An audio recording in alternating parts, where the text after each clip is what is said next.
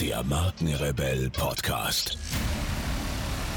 Spannende Interviews, wertvolle Strategien und provokante Botschaften für Führungskräfte und Unternehmer.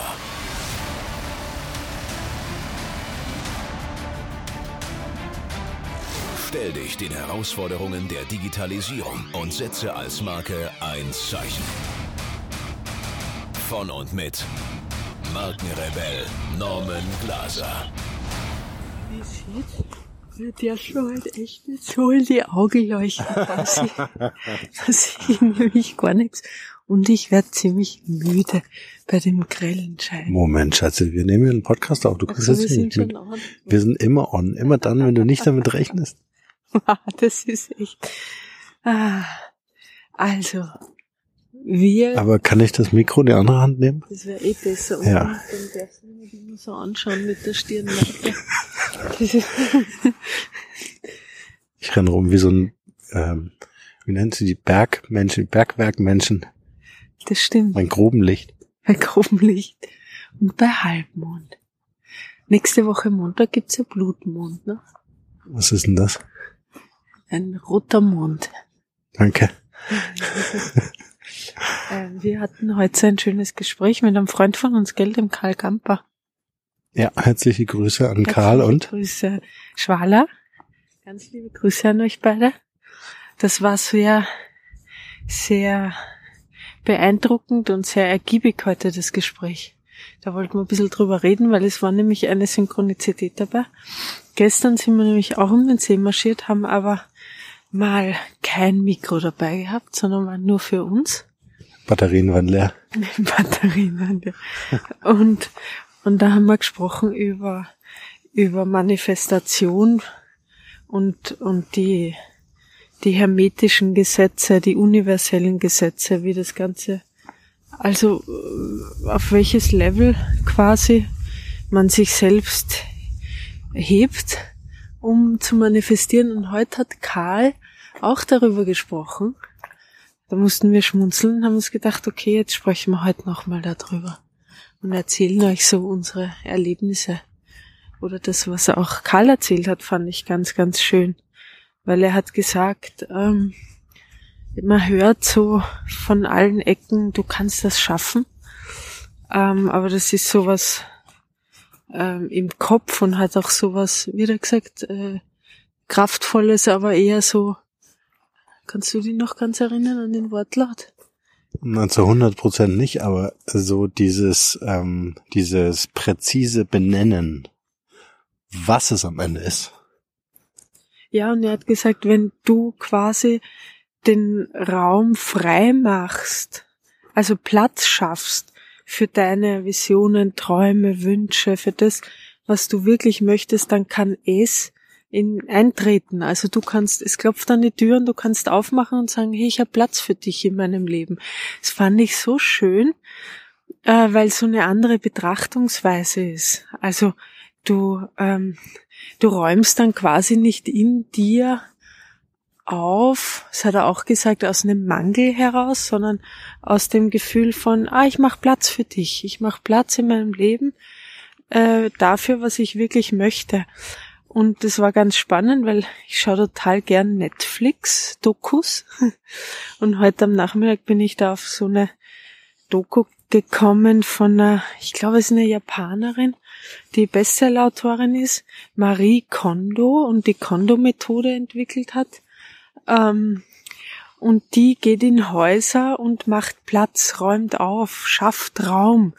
Und es ist unfassbar, wie sie dabei die Familien begleitet, die zuvor vielleicht Paare total viel gestritten haben, weil, weil so ein Chaos zu Hause war und, und sie einfach wieder Raum schafft, Raum für was Neues. Und ich meine, wenn wir jetzt mal dran denken, ähm, wenn, wenn wir irgendwas haben, was wir uns wirklich ersehnen, wo wir sagen, boah, das, das, so will ich leben, so möchte ich mein Leben verbringen oder mit der Person will ich mein Leben verbringen, dann, dann geht es tatsächlich darum, Raum zu schaffen für das eine, Platz zu machen. Da kommt sie wieder die Stirnlampe. ja, ich möchte dich auch angucken. ja, das, Ich könnte den Himmel anleuchten.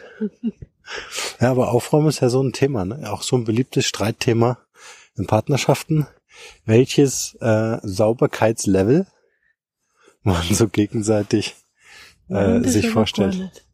Wir streiten darüber nie. Nie. Ja, echt nicht. Ja, wirklich also, nicht. Das ist, also, äh, da haben wir ein ziemlich, ziemlich gutes Agreement. Ich war halt auch so froh, wo ich diese Doku gesehen habe, dass, ähm, also vielleicht kennst du das, äh, ich, ich kam ja dann gleich in Action, ne? Also Norman kam nach Hause mit den Kindern und ich habe stolz präsentiert die Umsetzung des Gesehenen, wie man da speziell die Ich liebe Netflix. Es war alles aufgeräumt. Morgen gibt's die, ist eine Staffel, ja. Morgen gibt's die zweite Staffel, Schatz. Aber ich war echt froh, dass es bei uns ja schon sehr ordentlich ist. Es war kaum was zu tun. Ja, ne, ah. genau. Nein, man kann noch mehr Ordnung in die Ordnung reinbringen. Ja, aber das ist doch, du magst es ja nicht, Sachen zu suchen, ne?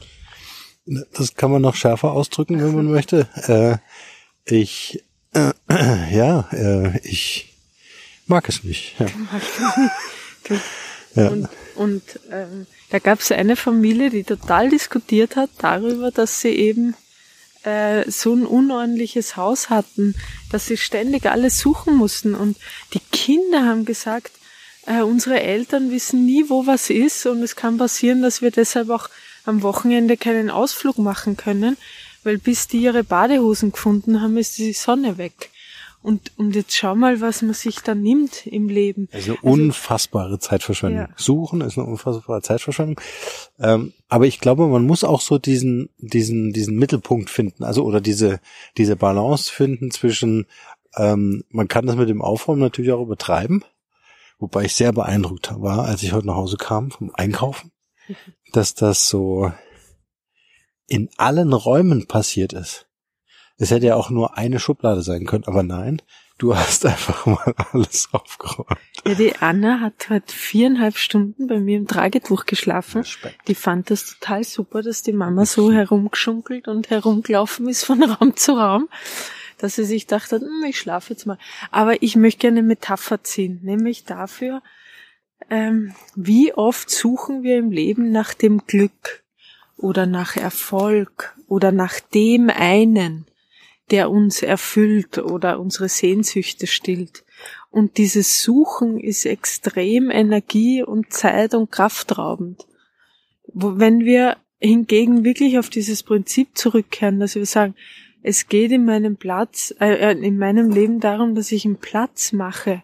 Und dieses Es, wie Karl es gemeint hat, also das, was ich mir wünsche, wird, ähm, wird, wenn es zu mir gehört, äh, zu mir kommen, weil ich auch alles dafür tue, dass wir uns begegnen.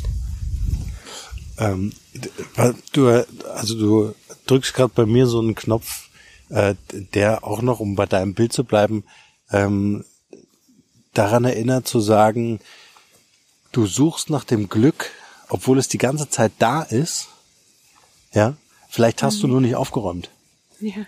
Weißt du? Also es kann ja sein, dass du in einer Beziehung bist, ja, und bist total unglücklich, weil irgendwas nicht funktioniert, der andere lässt immer sein Zeug liegen und alles nervt dich einfach nur noch viel, viel Konfrontation, viel Spannung in der Partnerschaft, ja. Äh, Und dann fängst du an und sagst, oh, wo ist mein Glück und suchst und suchst und suchst, ja. Dabei brauchst du eigentlich nur aufräumen. Also auch mal so dieses, diese, diese Seelenhygiene, ja, diese Gedankenhygiene, einfach auch sich vielleicht als Paar äh, mehr und mehr miteinander auseinanderzusetzen, um, also konstruktiv, positiv, äh, in Liebe, um aufzuräumen. Ja, um das Glück zu finden, was da unter einem Stapel unaufgeräumter Gedanken und Emotionen vergraben ist. Das ist super, dass du das sagst, weil das ist Aufräumen der Gedanken. Ich hatte gestern ein Gespräch mit jemandem, die gesagt hat, ähm, ja, ich, ich konzentriere mich bei meinem Partner, sehe ich nur mehr alles, was mich aufregt. Ne? Und wenn du diese Gedanken aufräumst und beginnst, das zu sehen, was da ist, das ist auch wieder die Parallele zu dieser Marie Kondo.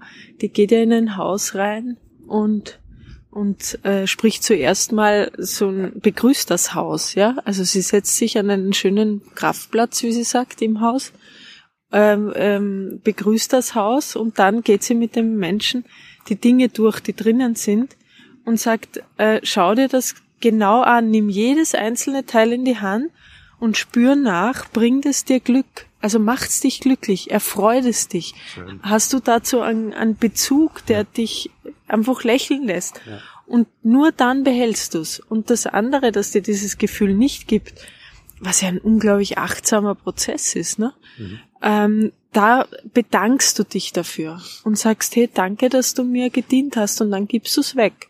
Und, und stell dir mal vor, wir würden das mit unseren Gedanken, mit nice. den Menschen in unserem Schön. Leben, mit, yes. mit, mit allem so machen, dass man es wirklich ja. eins nach dem anderen in die Hand nimmt, anschaut und sagt, er, erfreust du mich? Ja. Und ähm, dienst du mir? Also auch Gedanken. Ne? Also wenn ich ja. zum Beispiel in einer Ehe bin, dann wird mich der Gedanke nicht erfreuen, wenn ich mir ständig denke, wie sehr mich mein Partner nervt. Ja äh, welchen Gedanken könnte ich stattdessen wählen? Und sich aber dann auch von allen Dingen, Menschen, Mustern, Verhaltensweisen, von denen man sich verabschiedet, auch bedanken, weil die haben uns ja ein Stück des Weges begleitet und hatten ja auch ihren, ihren ihre Daseinsberechtigung. Ja. Und ich fand, also ich habe bei mir zugrattert, wo ich das gesehen habe, weil ich ständig Parallelen gezogen habe zu unserer Seele, zu unserem Leben, zum Alltag, zu, ja, zu allem einfach. Diese, diese Achtsamkeit hat mich so berührt. Und ich dachte, boah, wenn ich mich so umschaue im Haus, wie viele Dinge gibt's da, die mir total Freude bereiten und welche, wo ich merke, das ist eigentlich eine Belastung. Also das, und man nimmt sich aber diesen Raum und diese Zeit nicht. Ne? Ich finde diese Projektion gerade ganz schön, ähm, dass wirklich auch diese Wertschätzung ähm, Lebenssituationen, Erlebnissen, äh, Gefühlen, Eigenarten, Eigenheiten des Partners und so weiter entgegenzubringen, äh, um es erstmal anzunehmen. Also ich finde dieses in die Hand nehmen von Kleidungsmitteln oder von Gegenständen, wie du gerade erzählt hast, ähm, äh, finde ich ganz schön, weil das ist erstmal so dieser Moment des Annehmens, ja. Und dann treffe ich eine Entscheidung, ähm, ob ich es weglege oder vielleicht einsortiere, ja. Und äh, äh, das, das ist irgendwie so ein ähm, eine, eine, eine gewisse Bereitschaft, die da erforderlich ist, etwas zu mir zu nehmen, was auch negativ sein kann, ja, was ähm, was mich vielleicht auch was mich vielleicht auch trifft, was mich belastet, was mir Schmerzen zufügt, vielleicht auch Angst macht oder so im ersten Moment, ja, oder scheinbar, sich dann aber als vielleicht ganz anders herausstellt weil ich durch das Annehmen es ja auch noch mal drehen und wenden kann, ja. Also ich kann mir das ja in der Vorderseite angucken, ich kann es umdrehen und kann mir die Rückseite anschauen. Also ich kann dann, bin dann bereit dazu, genauer hinzusehen, ja. Das finde ich sehr schön. Mm, und das Schöne war, sie hat diese Kondo-Methode eben und hat gesagt, damit wir wählen können, müssen wir uns erstmal bewusst machen, was wir alles haben. Und sie sagt, fang mal mit der Kleidung an und räum den ganzen Schrank aus und leg das alles mal auf dein Bett. Irre. Wie reich, ähm, wie reich wir ja, sind. Ja? Also nicht nur materiell. Jede Familie hat, war total erstaunt, wirklich überwältigend, hat, hat an und für sich gesagt, mich, ähm, mich überwältigt diese Menge so. Also ähm, ich, ich kann es gar nicht fassen. Oder die, das, da war auch eine Familie dabei, die dachte, sie hätten wenig, weißt du? Und haben dann durch dieses Zusammen auf einen Haufen legen erkannt, wie viel sie haben, ja. wie reich sie sind. Und ähm, ich glaube, wenn du das jetzt aufs Leben umlegst und manchmal fühlen sich Menschen ja auch alleine, weißt du? Das ist ja ein Gefühl, das viele auch vermeiden. Und jetzt stell dir mal vor, du, du machst im Gedanken eine Feier mit den Menschen, mit, die dich glücklich machen und, und stellst dir mal so in einen Raum hinein. Ja. Und ich glaube, wenn man im Alltag manchmal einsam ist, aber sich dann bewusst macht, wen gibt es denn doch in meinem Leben, der mir nahe ist? Und, und wie sehr halte ich die Tür auf für den Menschen?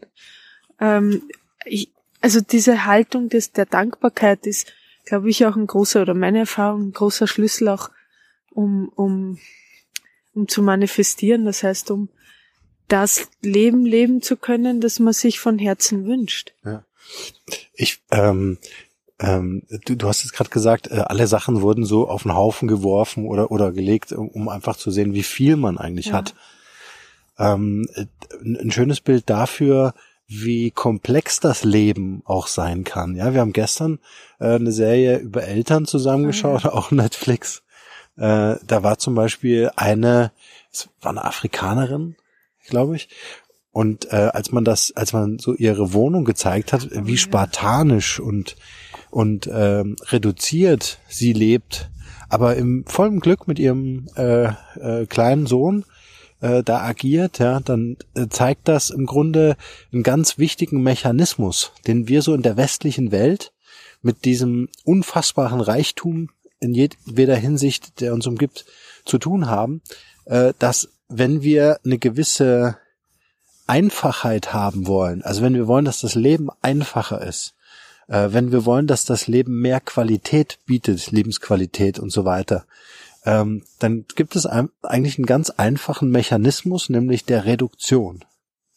Ja, also geh mal in die Sterneküche beispielsweise, dann äh, wird eine, eine, eine delikate Soße so lang reduziert, äh, ja, wir gehen jetzt schneller,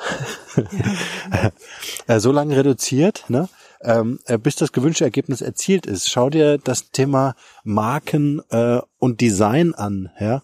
Äh, nimm Apple, nimm Porsche Design, die ganz großen, die funktionieren alle, weil sie reduziert wurden, weil sie auf das Wesentliche konzentriert sind. Die ähm, oder den Nike, das Nike-Logo. Wenn du das Nike-Logo irgendwo drauf machst auf eine Banane, dann hast du halt eine Banane mit besonderen Eigenschaften. Ja, also das ist ein, ein also ein unfassbar wertvolle Erkenntnis zu sagen, wenn du willst, dass irgendetwas, und das ist ein universeller Schlüssel eigentlich, ähm, wenn du irgendwas, irgend, wie auch immer komplex erscheint im ersten Moment, reduzieren, also wenn es geht, irgendwie reduzieren oder äh, clustern in Bausteine. Ja, also wenn wir bei dem Kleiderschrank bleiben, um mal so ein Bild herzustellen, dann sind da der Hosen, T-Shirts, Socken, Unterwäsche, whatever drin. Ja, ähm, und das Ganze zu kategorisieren und zu sagen, okay, ich kümmere mich jetzt nur um die Socken, nur um die Hosen, nur um die T-Shirts, macht sehr viel einfacher, äh, als wenn du die ganze Komplexität, diesen ganzen Haufen, diesen ähm, diese Überforderung bemerkst, äh, der du dich jetzt äh, aussetzen musst. Ja, und wenn wir das wiederum mal drüber legen auf eine Partnerschaft, dann ähm, ist ja auch oft so, äh, nehmen wir mal an, Gespräche äh, zwischen Mann und Frau, äh, wo man sich vielleicht Dinge sagen möchte, die einen gerade stören, beispielsweise, ja. Und dann, äh, dann hast du das nicht regelmäßig ausgesprochen oder dann ähm, hast du das zurückgehalten, ja, und dann stauen sich so 40, 50 Beispiele äh, äh, an, die sich Frauen alle merken. Männer merken sich das ja nicht. Verjährt erst nach sieben Jahren. Bei Frauen. Bei Männern ist das eine Sekunde später schon weg. Ja, dann haben die nämlich auch keine Beispiele. Ne? Die Frauen sagen dann immer: Hast du ein Beispiel? Und dann sagt der Mann natürlich nicht. Ich bin ein Mann. Ja, natürlich. Ja, aber ein Mann, der sich das nicht aufschreibt, hat verloren, weil dieses Beispiel ist weg.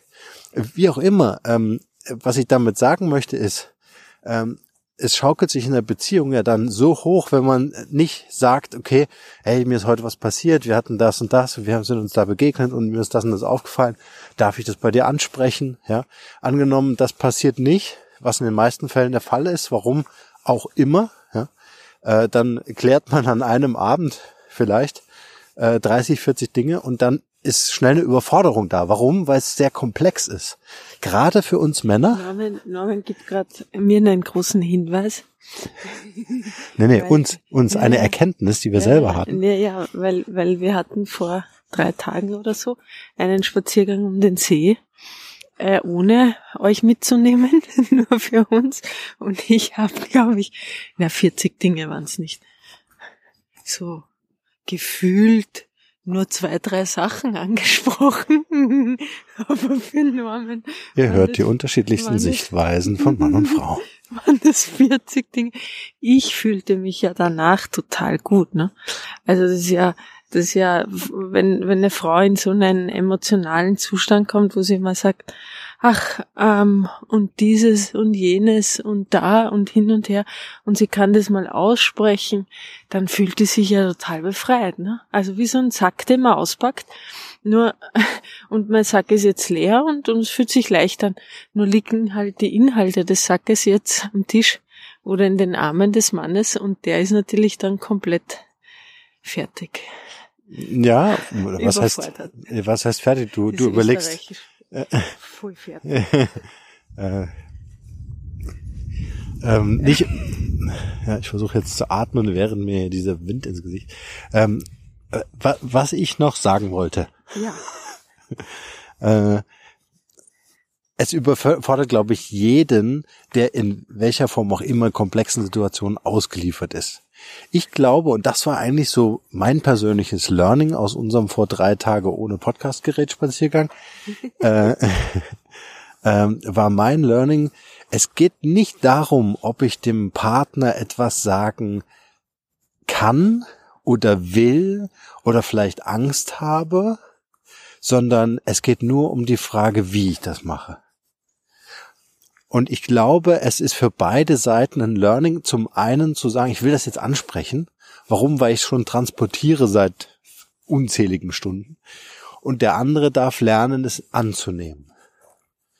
Und ich glaube, das ist eine riesen Herausforderung grundsätzlich für Paare. Äh, gibt sicher Paare, die können das äh, besser, die anderen können das nicht so gut. Ähm, ist ja auch eine Frage, wie habe ich das irgendwann mal gelernt? Aber ich finde das so, diese Erkenntnis so wertvoll, äh, zu sagen, äh, lass uns doch lass uns doch die, die Dinge separieren, lass uns doch reduzieren und beide gehen doch aus einem tollen Gespräch, wenn, wenn der eine liebevoll sagt und sagt, hey, boah, da habe ich mich vielleicht so und so gefühlt und so, und der andere sagt, hey, okay, danke, kann ich, kann ich verstehen, ähm, so, ne? Ich glaube, dass alles, was, was komplex ist, eine schnelle Überforderung darstellt, ne? Und, und ja, man kommt, ja. glaube ich, oft vom, Hundertsten ins Tausendste. Und ähm, ja, und vielleicht ist da auch wichtig, seine eigenen Gedanken manchmal ein bisschen zu reduzieren und aufs Wesentliche runterzubrechen. Also auch, auch das zu sagen, was man wirklich sagen will. Ne? Also, kennst du ja, dieses ja, ja. um den heißen Brei das rumreden? Ist, das ist Freiheit. Ja, aber es ist manchmal ja so, also vor allen Dingen ein Frauengehirn mit tausend Türchen ähm, geht oft durch viele Räume durch, ehe man draufkommt, ah, um das ging's jetzt. Also man, mir geht's halt so, wenn ich was erzähle oder mit jemandem spreche, dann komme ich, während ich es drüber rede, auf die Lösung. Ist meistens so. Ja. Also es ist schon natürlich auch ein Gleichgewicht da, dass es manche Themen gibt, wo man für sich im Stillen drüber spricht äh, und dann auf eine Lösung kommt. Aber ich finde es unglaublich toll und befruchtend und und und auch äh, auch reduzierend, ne? Ja. Äh, wenn ich mit jemandem sprechen kann und und da Inputs bekomme und selber vielleicht noch gar nicht so den klaren Weg hatte. Ich muss an dieser Stelle ganz kurz unterbrechen. Ich werde immer wieder gefragt, ob ich auch Podcast-Coachings anbiete, in denen ich meine Erfahrungen, Methoden und Strategien weitergebe und ob ich bei der Umsetzung weiterhelfen kann. Was ich mit dem Markenrebell und über 70.000 Hörern pro Monat bereits erfolgreich geschafft habe, möchte ich nun mit dir teilen. Da mein Kalender ständig überfüllt ist und ich mit Leuten arbeiten will, die wirklich in die Umsetzung kommen wollen, sind meine Zeitfenster begrenzt. Bewirb dich also jetzt gleich für mein Podcast Mastery Coaching. Mehr dazu unter markenrebell.de slash Podcast Coaching. Den Link findet ihr natürlich auch wie gewohnt in den Shownotes zu dieser Podcast-Folge. In diesem Coaching werden wir uns ganz intensiv mit dir als Marke und deinem Business beschäftigen. Es gibt Praxis, Praxis und nochmals Praxis. Du kannst mir alle Fragen stellen und alles das, was ich dir erzähle, kannst du sofort umsetzen. Also gib dir als Marke eine Stimme. Jetzt ist genau der richtige Zeitpunkt dafür. Und nun geht's weiter.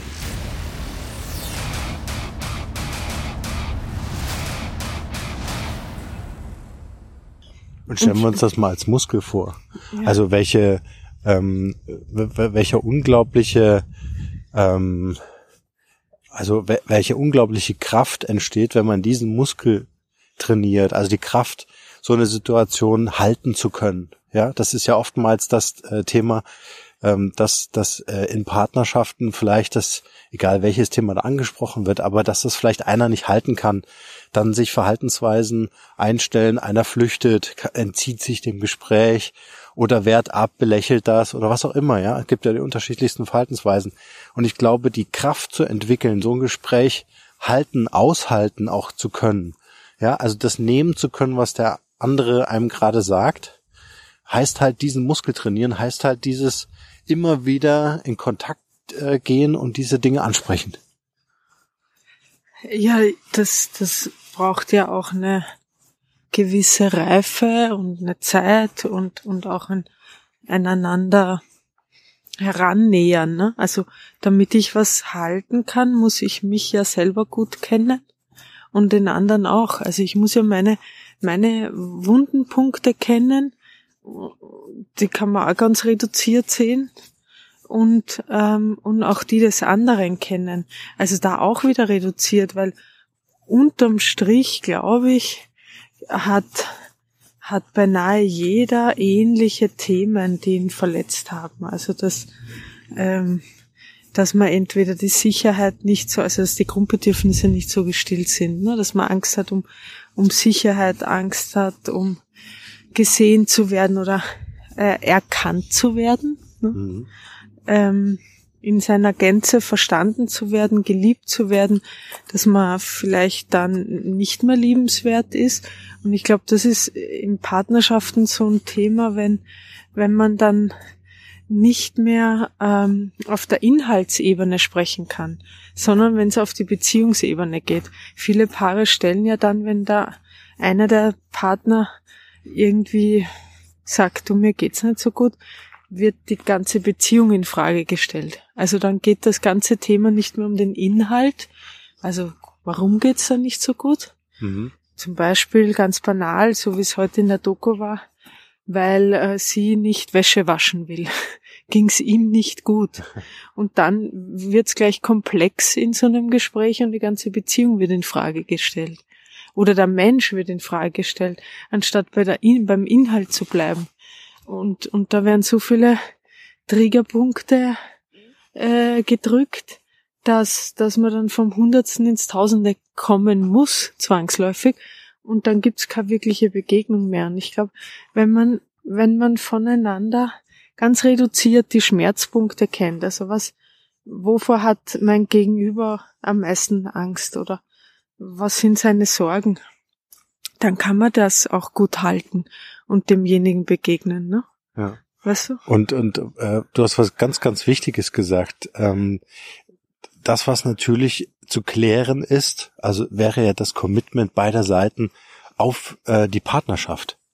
Also äh, es kann ja nicht sein, dass äh, ich Angst haben muss, wenn ich was anspreche, dass dann auf einmal die, die Partnerschaft beendet wird oder äh, dass irgendwas in Frage stellt, sondern ich glaube, was super wichtig ist, und da ist ja Karl mit seiner lieben Frau einfach auch ein tolles Beispiel. Seit 30 Jahren glücklich. Und wenn man die beiden sieht, wie die miteinander umgehen, wirklich so liebevoll. Da ist einfach, da, da spürst du, ohne dass du da drüber sprechen musst, du spürst einfach dieses unerschütterliche Fundament äh, dieser Partnerschaft. Du, du weißt einfach, die sind äh, durch, durch, durch alle Tiefen und durch alle Höhen gemeinsam äh, gegangen und da ist halt einfach so viel ähm, Sicherheit auch auch drin oder zwischen den beiden, äh, dass die einfach über alles reden können, ohne dass jemand Angst haben muss, äh, dass das irgendwas gefährden könnte. Ich habe gerade so ein Bild. Ich glaube, dass sehr viele Paare in, in hohe See mit einem Schlauchboot stechen. Ja. Und, und ich glaube, dass die Zeit im Hafen ähm, sehr wichtig ist, ähm, um gemeinsam an einem sehr stabilen Schiff zu bauen. Schönes also, Bild. Und, ja. und wenn man das gebaut hat, mhm. also wenn man Vertrauen ähm, hat, wenn man sich kennengelernt hat, wenn man aufeinander sich verlassen kann, ähm, und die Erfahrung, also das kannst du ja, Vertrauen baust du durch Erfahrung auf. Ähm, das braucht einfach auch eine, eine gewisse Zeit. Und wenn man sich die gibt, hat man ein schönes, äh, stabiles Boot, mit dem man in hohe See stechen kann und wenn ein Sturm kommt, ähm, dann, dann trotzt man dem. Wenn du meinst Erf Erfahrung, meinst du damit Erfahrung? Schatz, jetzt schau doch mal bitte. Da oben der Sternenhimmel und echt, der Mond Echt schön hier. und die Tannenspitzen Ja, da. Ist richtig Der schön hier. Umriss vom Und Wald. Im See spiegelt sich der Mond. Ah. Ich meine mit Erfahrung. Äh, Ganz kurz, nur mal eine Frage, ganz kurz. Mhm. Ähm, mit Erfahrung, meinst du die Erfahrung miteinander oder die Erfahrung in den Partnerschaften, die man vielleicht davor hat? Gute Frage. Ich wahrscheinlich beides, ne? Also welche Erfahrung habe ich gemacht mit in meiner Kindheit in den ersten drei Jahren? Da haben wir gestern eben auch noch mal eine Doku gesehen, die du angesprochen hast. Also wir gucken nicht nur Dokus bei Netflix. Na, ich, ich mache das schon sehr gern, weil da lernt man unglaublich viel. Ich oute mich jetzt. Also ich finde das echt toll. Und da haben ein paar Wissenschaftler gesprochen, ähm, eben die Entwicklung des Kindes und haben wieder betont, was auch wissenschaftlich nachgewiesen ist, ich auch immer wieder gern sage, wie prägend und wichtig die ersten drei Jahre sind, vor allem in Beziehungen ne? und die Erlebnisse, die wir haben, auch fürs Gehirn.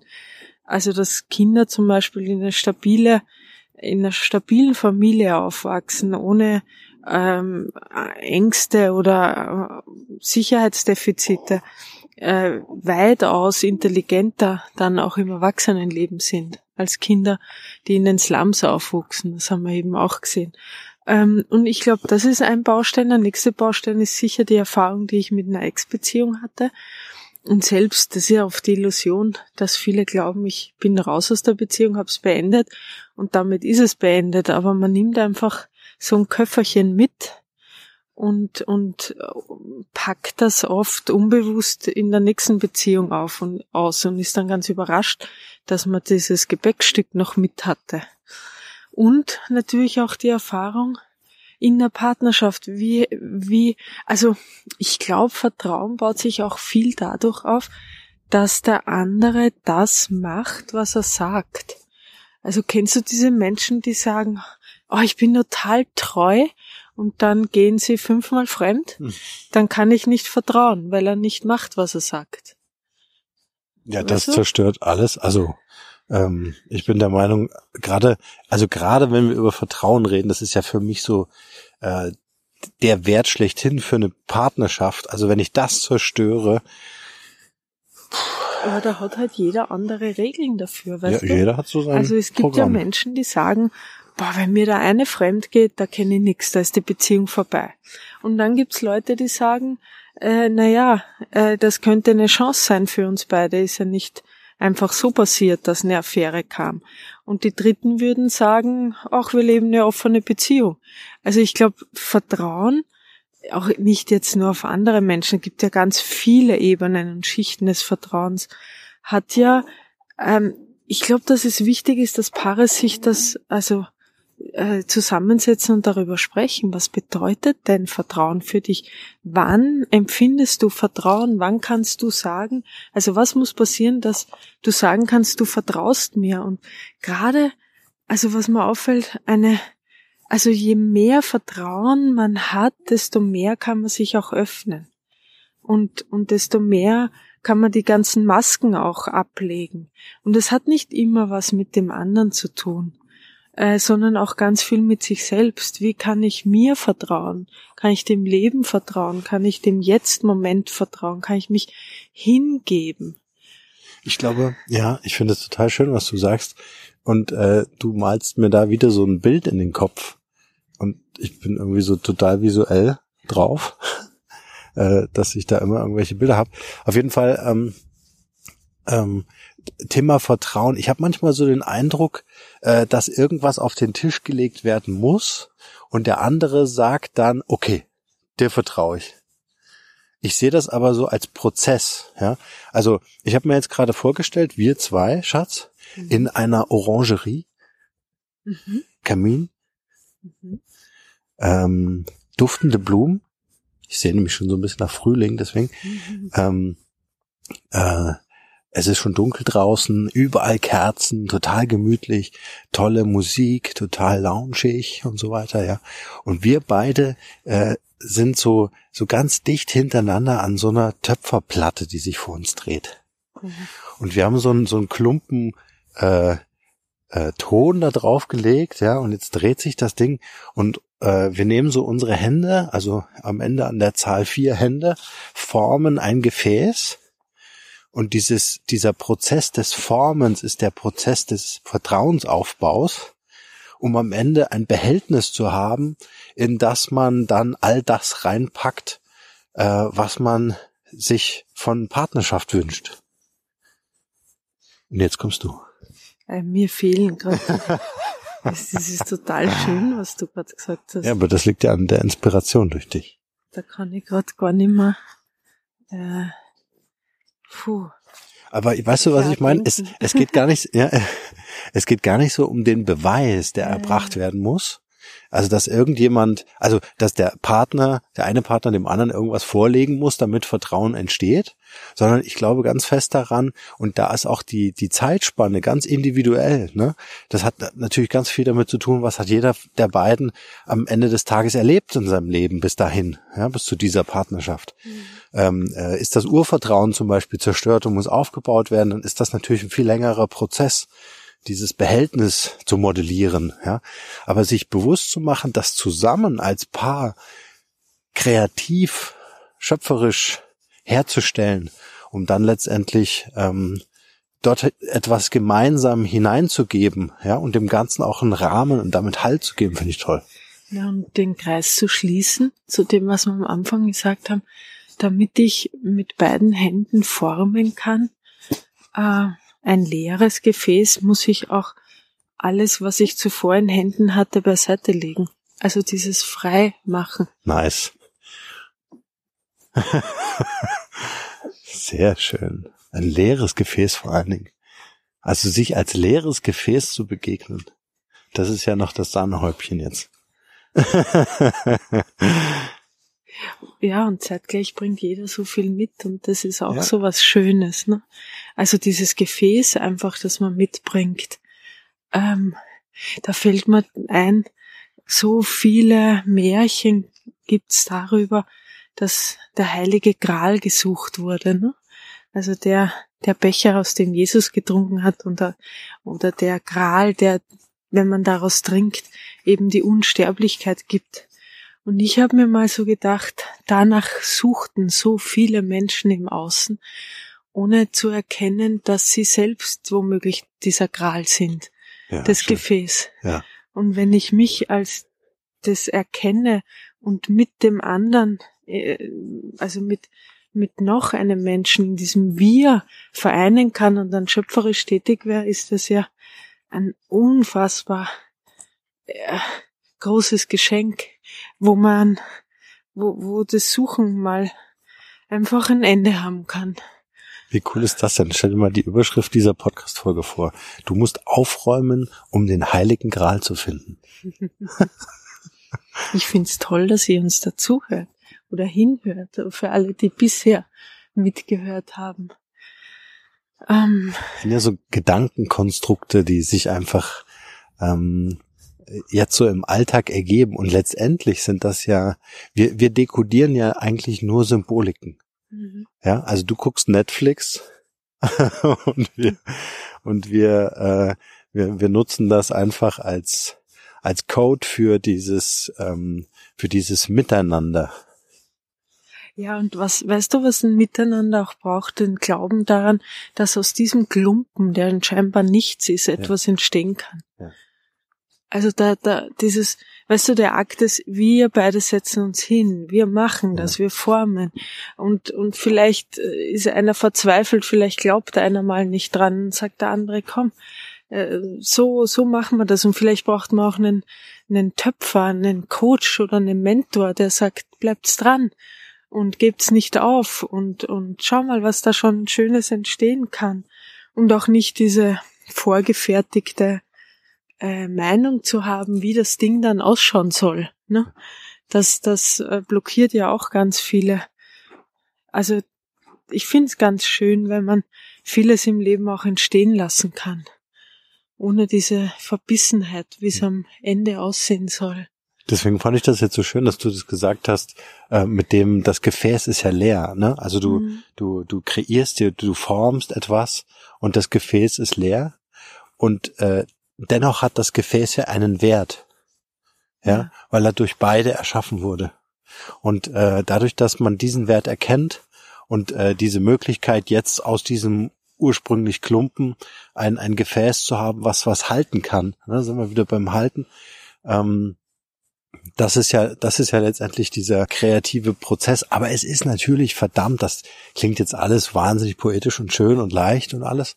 Aber es ist natürlich äh, die, das Training dieses Muskels, von dem wir vorhin sprachen.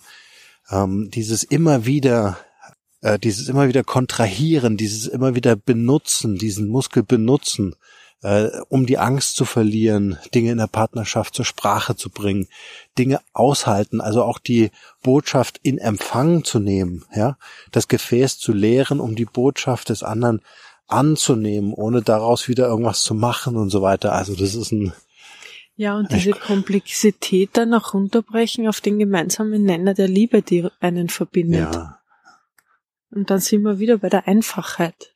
Ja man merkt, in jedem Satz von dir ist so eine Essenz, ist so ein, ein Destillat. Der Stirnlampen ist der Wahnsinn. Nee, Ich das ist meine Erleuchtung, die ich durch dich habe.